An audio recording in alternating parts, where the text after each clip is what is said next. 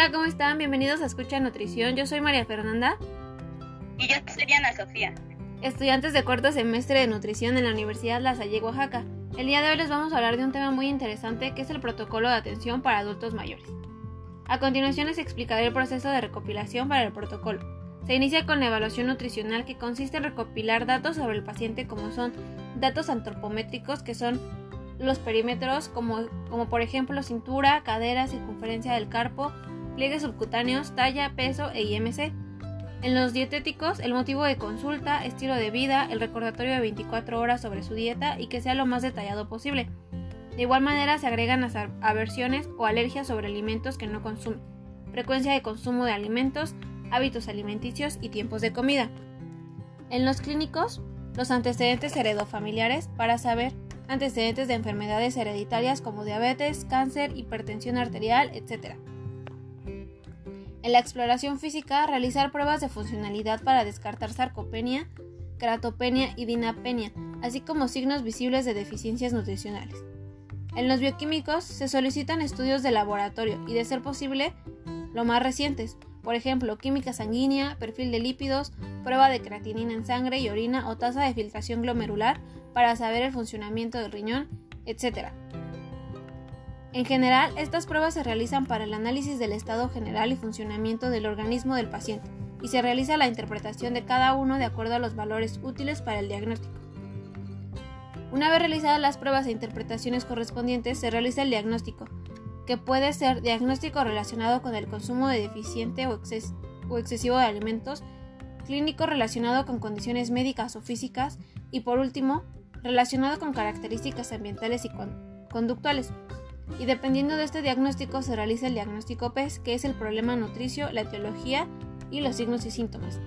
A partir de este se toma la decisión para la intervención nutricia y en casos específicos se tomaría una decisión multidisciplinaria, como puede ser junto con el médico general, terapeutas y apoyo familiar. A continuación mi compañera Sophie les va a hablar de la importancia de hacer un buen diagnóstico para el nutriólogo y el equipo multidisciplinario. Gracias, Fer. Es importante que haya un buen diagnóstico de ambas instancias por parte de médicos, nutriólogos y otro personal de salud como psicología, fisioterapeutas, etc. De manera que el paciente pueda recibir la atención o tratamiento más adecuado para su condición y tener resultados y mejoras favorables.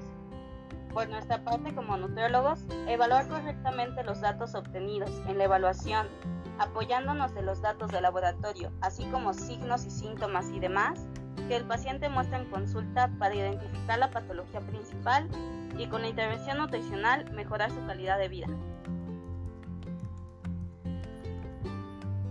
Se debe tomar en cuenta los puntos de deficiencias que pueda tener el paciente en la población mayor de 65 años, la malnutrición, sobrepeso y obesidad, o incluso el riesgo de padecer desnutrición es común. El riesgo aumenta en mujeres, los más adultos y los que están en asilos o en hospitales. Los factores de riesgo son ayunos prolongados de agua y comida, niveles socioeconómico bajo, vivir en una discapacidad, bajo consumo de lácteos y frutas, depresión y soledad.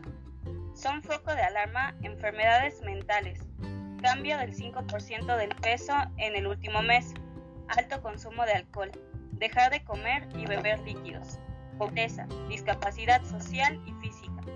De igual manera, el aumento de enfermedades, ya que en esta edad es muy común, por ejemplo, diabetes, hipertensión, demencia, Alzheimer, pérdida de piezas dentales, mayor frecuencia de infecciones virales, etc. Por último, los grupos más vulnerables son adultos mayores con enfermedades crónicas, mujeres, los que viven en una discapacidad, los fumadores y alcohólicos, los que viven en asilos o están hospitalizados.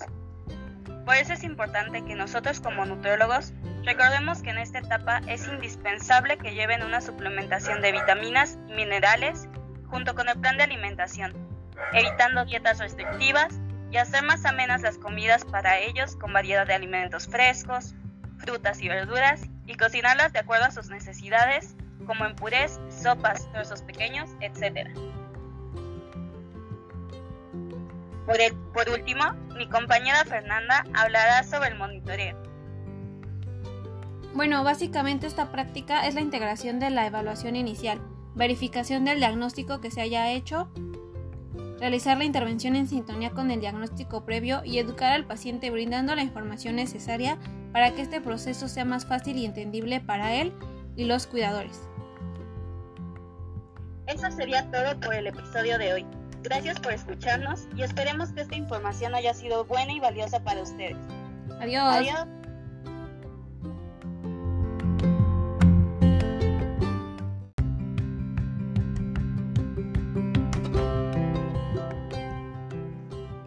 Hola, ¿cómo están? Bienvenidos a Escucha Nutrición. Yo soy María Fernanda.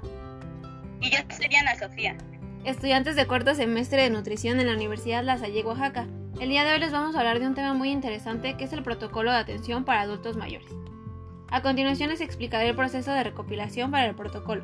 Se inicia con la evaluación nutricional que consiste en recopilar datos sobre el paciente como son datos antropométricos que son los perímetros como, como por ejemplo cintura, cadera, circunferencia del carpo, pliegues subcutáneos, talla, peso e IMC. En los dietéticos, el motivo de consulta, estilo de vida, el recordatorio de 24 horas sobre su dieta y que sea lo más detallado posible. De igual manera se agregan las aversiones o alergias sobre alimentos que no consume, frecuencia de consumo de alimentos, hábitos alimenticios y tiempos de comida.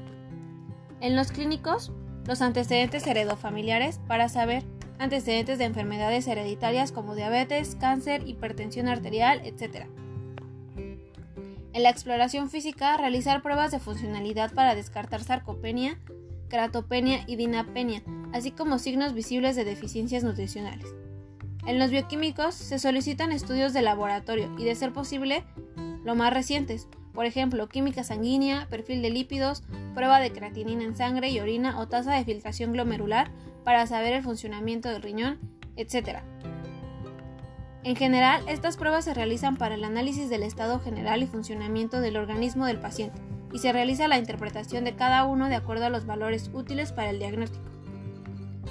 Una vez realizadas las pruebas e interpretaciones correspondientes, se realiza el diagnóstico, que puede ser diagnóstico relacionado con el consumo de deficiente o, excesivo de alimentos, clínico relacionado con condiciones médicas o físicas y por último, relacionado con características ambientales y conductuales. Y dependiendo de este diagnóstico se realiza el diagnóstico PES, que es el problema nutricio, la etiología y los signos y síntomas. A partir de este se toma la decisión para la intervención nutricia y en casos específicos se tomaría una decisión multidisciplinaria, como puede ser junto con el médico general, terapeutas y apoyo familiar. A continuación mi compañera Sophie les va a hablar de la importancia de hacer un buen diagnóstico para el nutriólogo y el equipo multidisciplinario. Gracias, Fer. Es importante que haya un buen diagnóstico de ambas instancias por parte de médicos, nutriólogos y otro personal de salud como psicología, fisioterapeutas, etc. De manera que el paciente pueda recibir la atención o tratamiento más adecuado para su condición y tener resultados y mejoras favorables. Por nuestra parte como nutriólogos, evaluar correctamente los datos obtenidos en la evaluación, apoyándonos de los datos de laboratorio, así como signos y síntomas y demás, que el paciente muestra en consulta para identificar la patología principal y con la intervención nutricional mejorar su calidad de vida. Se debe tomar en cuenta los puntos de deficiencias que pueda tener el paciente en la población mayor de 65 años, la malnutrición, sobrepeso y obesidad, o incluso el riesgo de padecer desnutrición es común. El riesgo aumenta en mujeres, los más adultos y los que están en asilos o en hospitales.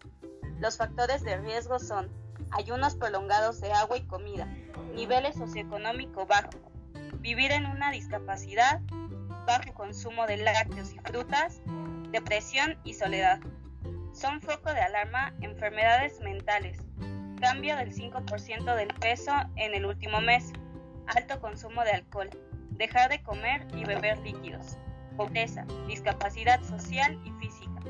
De igual manera, el aumento de enfermedades, ya que en esta edad es muy común, por ejemplo, diabetes, hipertensión, demencia, Alzheimer, pérdida de piezas dentales, mayor frecuencia de infecciones virales, etc. Por último, los grupos más vulnerables son adultos mayores con enfermedades crónicas, mujeres, los que viven en una discapacidad, los fumadores y alcohólicos, los que viven en asilos o están hospitalizados. Por eso es importante que nosotros como nutriólogos recordemos que en esta etapa es indispensable que lleven una suplementación de vitaminas y minerales junto con el plan de alimentación, evitando dietas restrictivas y hacer más amenas las comidas para ellos con variedad de alimentos frescos, frutas y verduras y cocinarlas de acuerdo a sus necesidades, como en purés, sopas, trozos pequeños, etc. Por, por último, mi compañera Fernanda hablará sobre el monitoreo. Bueno, básicamente esta práctica es la integración de la evaluación inicial, verificación del diagnóstico que se haya hecho, realizar la intervención en sintonía con el diagnóstico previo y educar al paciente brindando la información necesaria para que este proceso sea más fácil y entendible para él y los cuidadores. Eso sería todo por el episodio de hoy. Gracias por escucharnos y esperemos que esta información haya sido buena y valiosa para ustedes. Adiós. Adiós.